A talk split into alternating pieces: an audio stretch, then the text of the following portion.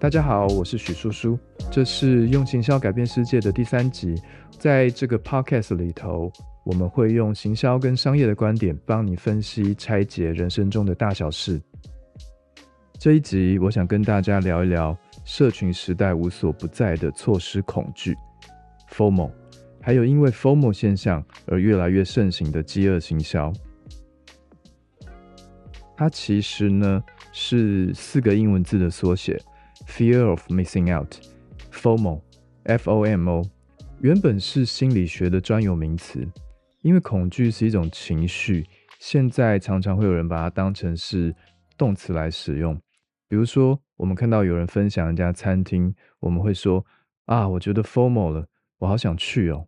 或者是朋友失心疯的时候，你劝他不要乱买东西，你可以说，哎，不要 FOMO 好吗？FOMO 这件事情，我觉得跟强迫症好像有点像，不一定算是一种病，而且很多人可能都会有，只是我们的症状会有一点不同。那因为我们没有办法去得到某一个东西，没有办法参加一个活动，然后就开始产生一种焦躁不安的情绪。如果严重一点的话呢，还有可能会影响我们后续的一些思考、判断还有行为。我们其实会因为自己的喜好跟习惯，甚至是童年的创伤、不满足的缺口，而开始对不同的事情去产生 FOMO。那 FOMO 是怎么发生的呢？通常会跟我们过往的经验有关。那我很喜欢用吃的东西来举例，像是巧克力好了。假设我小时候在失恋的时候，有人为了安慰我呢，然后给了我一颗巧克力。那因为巧克力很甜嘛。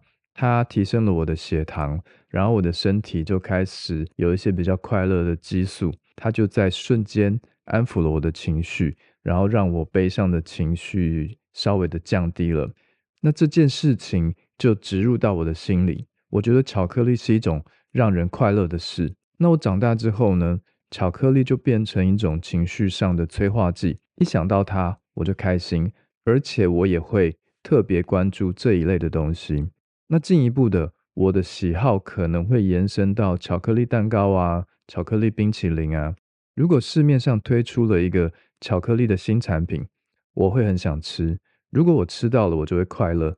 那如果我想吃，但是没有办法吃到，我就会有负面情绪。那这种负面情绪就可以称为是 FOMO。要怎么判断自己有没有 FOMO 呢？这边有一个重点：FOMO 并不是我很想要的情绪。而是当我没有的时候呢，心里面会有一个洞，重点是那个洞。如果我没有去把那一个洞赶快就补起来的话，我就会不开心、不高兴。比如说呢，我们看到有人分享一家呃远在日本的甜点店，如果是没有 FOMO 的人，他看到了，顶多是把店家的资讯存下来嘛，或者是分享给他的朋友。那我们可以下次去日本的时候再吃啊，看看有没有机会可以吃到嘛。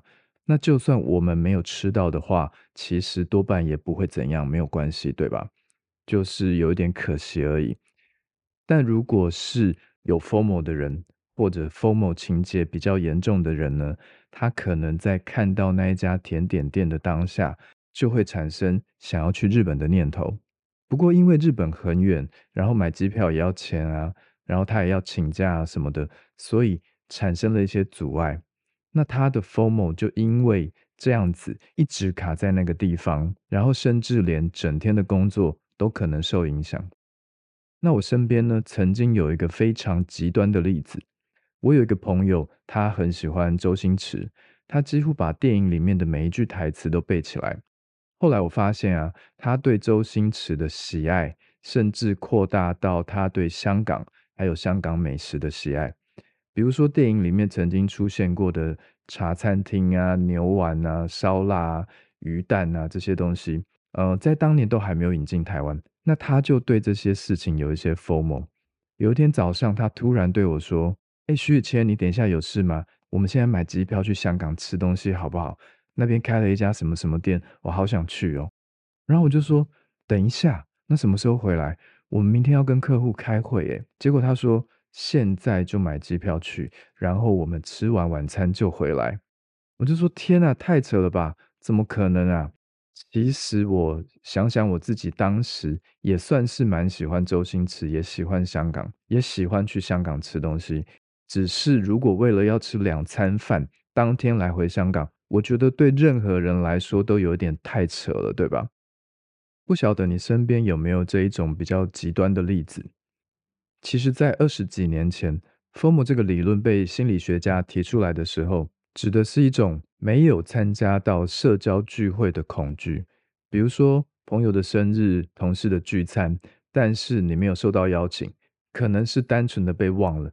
也有可能是有些人觉得你不应该出现在这个场合，那因为你看到名单上面没有自己，所以你对人际关系还有社交上面产生了一些忧虑。那后来呢？因为社群媒体的发展，社群也无所不在嘛，所以 FOMO 这个概念已经进入到人生的各个层面。我害怕自己没有体验过某一件事，就算 FOMO，或者是因为朋友去过这个地方，但是我没有去过，然后我开始有点负面情绪，也可以算是 FOMO，就已经不再是只有社交层面上的概念了。我们知道 FOMO 是一种心理层面的影响。那如果你是行销人，我觉得可以跟马斯洛的需求理论稍微的整合运用一下。但如果你没有学过行销也没有关系，我会尽量简单的说明这件事情。FOMO 呢，基本上可以分成三种。第一种叫做人的基本需求，我们会想要追求自己想要有需要的东西，可能因为单纯我喜欢这件事情，或者是我在生活上、我在工作上有需要。那第二种 FOMO 呢，是社群上的认同。这种 FOMO 的想法常常是来自于我看到别人有，所以我也要有，比较偏向于要满足自己的情绪，或者是我要跟别人做比较，我要让自己过得比别人更好、更开心。那第三种 FOMO 呢，属于自我认同，例如有人想要出书，有人想要成名，有人喜欢被称赞啊，有人喜欢被巴结，有人喜欢想要成为团体中的焦点人物等等。FOMO 这件事，并不是只有对食物啊、餐厅这一类的物质才会发生。我们 FOMO 的东西，也有可能不是物质的实体。比如说，我们会对明星艺人产生 FOMO，或者是对人际关系、对性啊、爱啊、成就、地位这些东西产生 FOMO。比方说，有个大学生，他很想要当学生会的会长，并不是因为他需要这个职位。而是他想要这个职位，他希望大家可以更尊重他，他希望在学校里头可以呃画最也跟党，他希望可以有更高的地位，能够成为一个可以有影响力的人。对他来说，这件事情就代表着社群认同跟自我认同。或者有一个职场的新鲜人，他买了很多跟工作相关的书籍，然后报名了一些线上课程等等。这些是他工作上所需要的东西，但另一方面呢，他透过这些东西，他可以进步。他觉得把这些东西学好之后呢，能够在团体当中表现，表现他的能力啊，他的价值啊。对他来说，这种 FOMO 也算是社群认同跟自我认同的追求。我自己曾经也有过一个例子，就是我担任时报广告奖的评审已经十几年了。那这个角色呢，在我的心里面。已经成为一种习惯跟自我认同，甚至我会把评审这件事情写在自我介绍里面，因为它就代表着某种我的成就嘛。但是有一年呢，我却不晓得为什么没有收到评审的邀请函，然后我开始陷入一种 FOMO 的情绪。接下来大概一个礼拜的时间，我心情都很差，我有很多的负面联想，比方说。我是不是不被重视啊？评审单位为什么会忘记我啊？甚至我有一个念头是，我是不是老了？因为那时候我刚好大概四十岁左右，可能有点中年危机。然后我甚至会想说，是不是我的时代已经过去了？为什么没有邀请我来当评审呢？那这种想法是不是非常的负面、非常的消极？而且离颁奖典礼越来越近的时候，这个情绪就越来越明显。但是还好，后来我发现那个活动是延期了，所以我在一个礼拜之后就收到了邀请函，然后我所有的负面情绪，我的 FOMO 也就立刻都消失。那因为当时的状况真的是有一点严重，所以我也意识到，其实我非常的在意自己的身份认同。在当时啦，我也开始去分析我自己有没有其他的地方，也是因为身份认同会让我产生一些不好的感受。那我就设法去改善这件事情，这算是一种自我觉察吧。就是我开始感受到，我有一点太过重视名气啊、身份地位啊这样子的一个现象。因为在行销领域，也会常常看到一些刺激我们疯魔的手法，比如说限量抢购啊、限时优惠啊，或者是最常看到的就是讨论区啊、Google Map 啊。有网军帮刚开的店家或是刚推出的品牌做开箱啊、做炒作啊等等，也会有一些新闻是报道，呃，比如说有一家餐厅开始排队，或者是某一件事情它开始爆红。其实我们用行销的观点去拆解的话，都可能会发现，很有可能是品牌或店家故意去创造出来的饥渴行销。在二零一八年呢，台北有一家非常神秘的夜店开张了，有非常非常多的人在讨论它。如果我们自认自己是有格调或是时尚一点的人，应该都知道这家店。但是大多数的人呢，在当时都不知道怎么去，而且他被很多的媒体报道。这家夜店叫做 Staff Only，是我两个设计圈的好朋友开的。它是一家会员制的酒吧，而且在定位的时候呢，他们会核对你的身份证跟电话那些资料，然后我们到了那个地方之后，要拿出那一张卡片，在门口刷一下，才能够打开大门进去喝酒。那家店其实有一个非常大的缺点，是它的位置很偏远，但是他们想了一个很有创意的方法去解决了这个问题，就是在刚开幕的时候呢，它完全没有公布它的地址。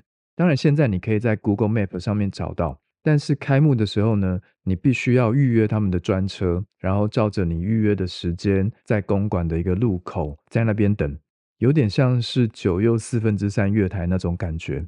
据说刚开幕的时候呢，他们发了两百张的会员卡，光靠这两百个会员，就让那一家店几乎一整年的时间定位都爆满，而且每天都有很多人想要询问要怎么加入会员。但是他们得到的答案都是不行。我们现在是邀请制哦。那当年其实我也很幸运的有收到邀请函嘛，因为很特别的关系，我也忍不住的在我的 Facebook 上面分享。因为当时我还是对身份地位这件事情有一点锋芒我就理所当然的会想要分享，然后呈现出一种自我优越的感觉。那让我不意外的就是说，那一则的贴文的按赞数其实就特别多。然后有非常多的朋友来跟我留言啊，但是让人比较意外的就是很多呢，我平常交流不深的朋友，甚至是点头之交，也开始问我说，能不能带他们去那个地方？这件事情不久之后呢，网络圈开始流行一个东西叫做 Clubhouse，它是一个可以免费开设语音聊天室的 App，你必须要收到邀请才能够加入会员。它也是成功的运用了人们 FOMO 的心态。其中包含了名人效应啊、限量的名额啊，还有邀请制，让它快速的爆红。比如说特斯拉的创办人就曾经在 Clubhouse 开设聊天室，马上哦就有数千名的观众上线，因为可以跟特斯拉的创办人直接对话，对粉丝来说是非常有吸引力的一件事情嘛。平常根本就不可能有这样子的机会。那包括会员制酒吧 Clubhouse，其实还有更早更早之前。在我跟米卡的书里面有提过的，Gmail 最刚开始的宣传方式，其实都是一样的。他们运用同样的模式，透过限量名额跟邀请制度来引起人们的 FOMO。那为什么饥渴行销可以引起消费者的喜好，而且持续的受到欢迎呢？那是因为当消费者觉得一件事情很困难的时候，反而会有一种更想要参与的心态。有很多人会希望抢先获得这个机会，来证明自己是社交圈当中的领先者，来彰显自己的实力啊，还有人际关系那些。也就是说，饥渴行销所引起的 FOMO，有些时候并不仅仅是刺激我们去排队吃一碗拉面这样，同时还满足了人们对于社交上的认同，还有自我价值的认同。接下来我要讲一个应该算是此生我见过最严重的一个案例。也是我想要做这一集 FOMO 的主要原因。我有一个朋友呢，他因为害怕错失一个投资机会，不小心加入一场庞氏骗局。原本呢，他只是少少的投资了十万元，但是因为他有领到一些高额的利息嘛，他就不断的投入更多的金额，甚至最后他拿房子去抵押，赔了应该有上千万。那他在整个 formal 的过程当中都不知道自己正在受骗，他还会用一些算是炫耀的方式分享他自己赚到利息啊、换车啊、换表的那些贴文，也影响了一些朋友的 formal。有些人赔了十几万，也有些人赔了上百万。庞氏骗局就是俗称的老鼠会，他们会用做生意啊、创业啊，或是时下比较流行的投资方式来包装自己。比如说我朋友投资的呢，他们的名目就是某一种虚拟货币。那一开始我的朋友他真的有领到高额的利息，比如说他投资十万，一个月可以领到一两万。那你是不是会想要投资更多，想要领更多？庞氏骗局就是抓住这种心态，然后呢，不断拿下线的钱去支付上线的利息，一直到整个利益结构、共犯结构破产为止。我觉得每一个人想要拥有的东西，或者是害怕错过的东西都不一样。比如说，我们想要多赚一点钱，想要改善生活，就会被投资机会所吸引。如果我们想要在外表上或是社交上获得认同，我们就会在买衣服啊、买名牌这些事情上面 f o m。那如果有一个人，他今天很渴望想要谈恋爱，当有一个爱的机会出现的时候，他就有可能会 FOMO。当 FOMO 的念头出现的时候呢，会大大的降低我们的理智。所以你会在新闻上面看到说，有女博士生啊，或者是高材生啊、高阶主管啊，他因为网络恋情而被诈骗了好几百万。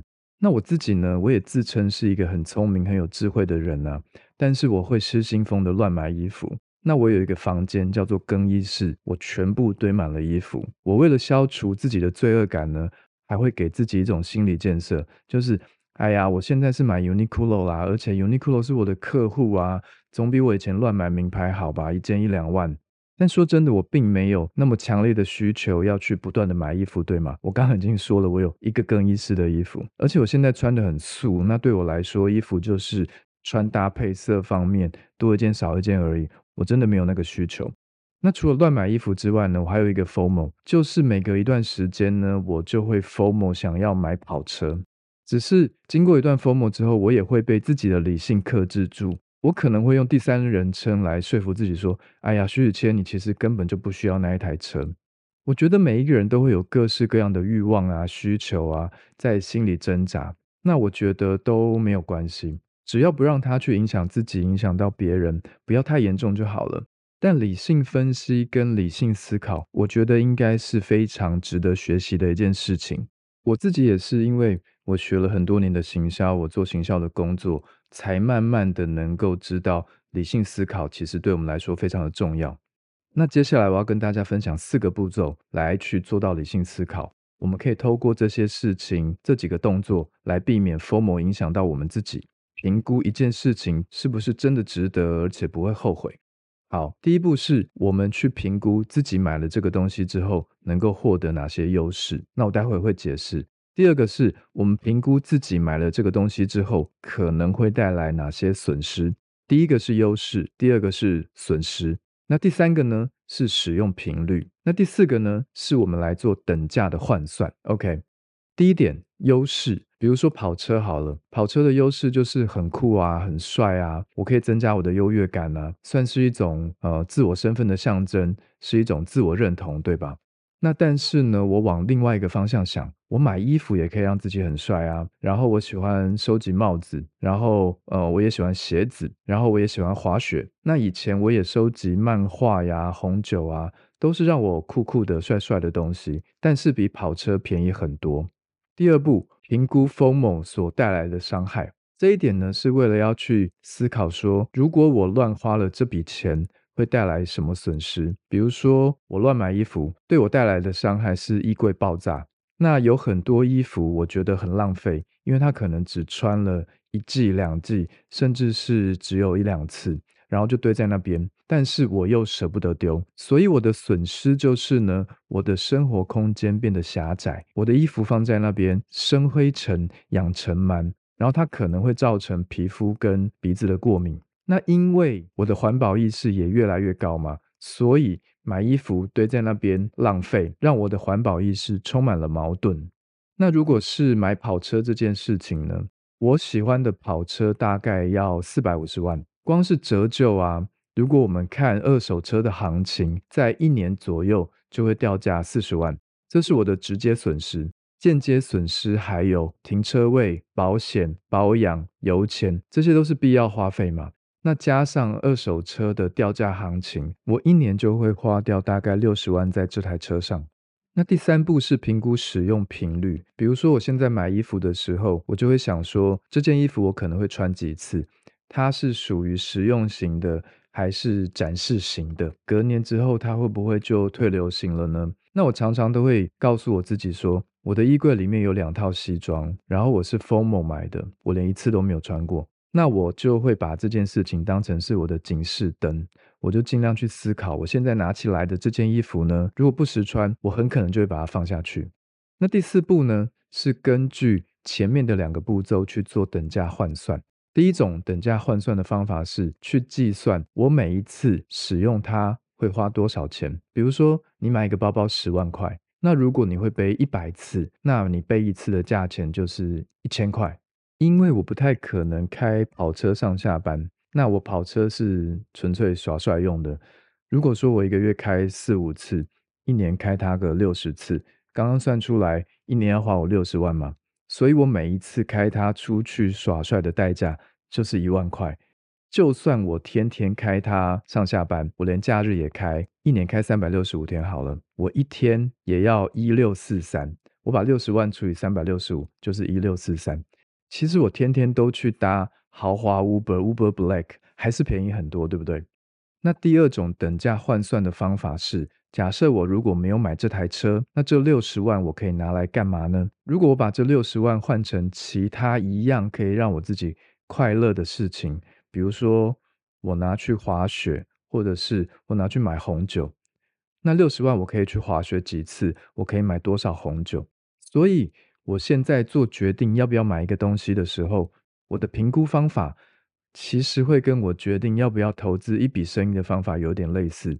我会很快速的在脑中去 run 过一遍它的优缺点。如果是比较大笔的东西，我就会用 SWOT，或者是去评估它的投资报酬率，去思考我自己想要的那个东西是不是值得购买。听起来呢，好像是有一点麻烦。是不是我连吃一个面，我都要去换算一下它的价值？其实并不是这样啦。就是当我们在 FOMO 疯魔一件事情的时候呢，其实我们就可以这样子做，因为 FOMO 它很困扰我们嘛。那甚至有些时候造成我们决定上面的困难，那是不是稍微用一点商业分析的法则，你就可以帮自己做出一个更好的决定？其实久而久之呢，就可以把这件事情内化，变成是一种自己的习惯。其实我觉得要控制 FOMO，并不是为了要我们去压制自己的欲望啊，或者是改变自己的价值观，反而是为了要去避免犯错跟损失。我觉得可以想一下，当我们 FOMO 一双鞋子的时候，通常不是因为我们缺鞋子嘛，而是我们想要穿搭，想要让自己变漂亮。那变漂亮其实有很多其他的替代方法。然后我们 FOMO 一家餐厅的时候，其实也不是因为肚子饿啊。而是我们觉得这家餐厅可以带来两个小时的美好体验嘛？我们可以拍出很漂亮的照片啊，可以 PO 到 IG，然后秀一下存在感，对不对？如果事后想想，我们 FOMO 的那件事情，常常都会有别的方式可以去达到目的，有别的东西可以去替代。但是当我们在疯魔的当下，我们却非要它不可。比如说我刚刚提到的，我衣柜里面有两套一次都没有穿过的西装，那我现在摆在那边。但是我一直也不想把它们丢掉，我觉得就有点变成像是我的一种自我警惕。我每次看到他们，我就会想，对，其实我以前对于西装这件事情我有 formal，但是我再也不会了。OK，最后呢，我想要聊一下排队跟追求限量这两种 formal，因为我身边就经常有一些人会想要去追求这样的东西。那我个人呢是非常的不爱排队，我也不会去 formal 什么米其林啊，或是。很难定位的店家，那很多时候通常是因为这家店刚上市，所以很多人求新嘛，尝鲜，所以想要去排队。我通常就会想说，等到热潮稍微消退一点之后，我再去吃它好了。那我等过最久的一家餐厅，大概等了三四个月。那时候是因为公司要吃尾牙，因为那一年公司有赚钱，又因为疫情的关系，我们没有办法出国，所以我就想说，呃，我就跟同事讨论说，我们是不是维牙吃好一点，我们去吃一个米其林三星的好不好？结果呢，几个主管就一致通过这样。然后前一阵子啊，我有一次临时的被我朋友找去吃一家私厨，那不晓得你有没有吃过私厨这个东西？就是呢。啊，我待会再解释好了。朋友说，如果透过正常的管道，他在半年前就要预约。那如果你听到半年，你应该会想，这家餐厅它应该很了不起哦，因为米其林三星也只要排三个月到四个月，对不对？那我个人是觉得还蛮好吃的啦，然后它的料理也很特殊。但是如果真的要跟米其林相比的话，可能一星都还不到。我先讲一下它的料理好了。有一道料理让我们印象都很深刻，叫做皮蛋豆腐。它是把皮蛋豆腐呢切成非常薄的一片一片一片，这样摆在那边，然后它淋上皮蛋跟香料所磨成的酱料，是泥状的。那我活了四十几年，我都没有吃过这种口味，我真的觉得有一点难忘，而且印象深刻。但是说真的，它也没有到非常了不起的程度，它其实就是皮蛋豆腐。那然后一方面呢，呃，它其实也蛮贵的。它不含酒水的话，一桌要四万块，一个人大概就是四千，已经接近我们尾牙去吃米其林三星的价钱。那米其林餐厅想当然尔会有服务啊，跟装潢啊，但是这家私厨的环境呢，却非常的糟糕。它很像一家面店，服务当然也是普普通通的水准。一开始呢。这家私厨会爆红，是因为有一些政商名流跟艺人会去吃，因为它比较特殊嘛。然后呢，它上了杂志，再加上一些社群的分享之后呢，就开始爆红。大家都是因为呢，它的定位要等很久，再加上菜色有点特殊，所以产生了很多的好奇心。但是为什么排队要排半年呢？它背后的原因其实也蛮简单的，因为他们就只有二十个座位。那这种供不应求的现象，并不是因为它的销量特别好，而是因为餐厅的供给量不足嘛。假设它一年三百六十五天都不休息，一整年也只能够服务七千三百个人。但是全台北有几百万个人，如果那些年收入跟消费实力顶层的人，可能五趴或是十趴都知道这家餐厅，那一年也有几十万个人想要去吃啊，所以它当然天天都会爆满。如果你 Google 一下呢，你会发现台北有三大私厨，评价也都不错。但是无论是哪一家，朋友们的感想几乎都是有尝鲜过一次，有吃过就好了。因为台北好吃的餐厅其实非常非常的多，然后还有个人口味的问题。我那一天是刚好蹭到一个朋友的定位，所以我连一天都没有等，不然等半年这件事情，其实我应该是完全没有办法接受。那限量这件事情也可以拆出一些商业原理吗？其实非常的简单。如果你做过生意啊，或者是开过店的朋友，你问他，他应该都可以很容易的答出来。假设说一件商品它能够大卖，那为什么我们要限量五十件？做个五百件不是更好赚吗？因为并不是每一个品牌它都有足够的资金，能够一次去生产那么多的产品。那另一方面呢，他们也不一定会有足够的粉丝啊，足够的通路啊，他没有办法保证自己做了五百件之后，一次就可以全部卖光。如果卖不掉的话，就会增加自己的库存压力。那他们就透过限量这件事情来试试水温。所以呢，现在很多的网红品牌、新创的小品牌都会利用限量或者是预购这两个动作来确保自己不会赔到钱。因为现在的商人或是品牌几乎都会运用 FOMO 来去行销消费者，所以如果我们能够更懂这些消费原理，知道商业运作的原理，就可以更容易消除这一些紧张跟不安。FOMO 的背后呢，其实是欲望跟执念这两件事情，去造成了所谓的心理压力。我想要吃这家餐厅，我想要买这件衣服，然后我执着在这件事情上面。我觉得欲望比较没有关系。如果跟执念相比的话啦，因为只要是人就会有欲望。比较可怕的呢是执念。有些人有欲望，但是没有执念，那他就比较懂得，比较能够在疯魔之后放手。我刚刚说执念很可怕，但是执念这件事情其实也是有一体两面的。我现在思考的时候，常常都会想说，这件事情的背后有没有另外一个角度去看它？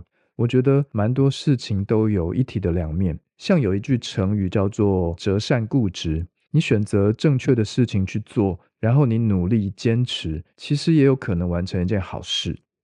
以上就是今天的内容，这是用行销改变世界的第三集。我们会用行销跟商业的观点，帮你分析拆解人生中的大小事。那也有可能会反过来，用我们身边的大小事，去看看它的背后有没有行销跟商业的运作逻辑。我是许叔叔，感谢你的收听。如果你喜欢这个频道，我相信你喜欢啦，因为你已经听完了。那麻烦谢谢，拜托帮我们按一下五星评价，然后订阅好吗？我们下次见喽。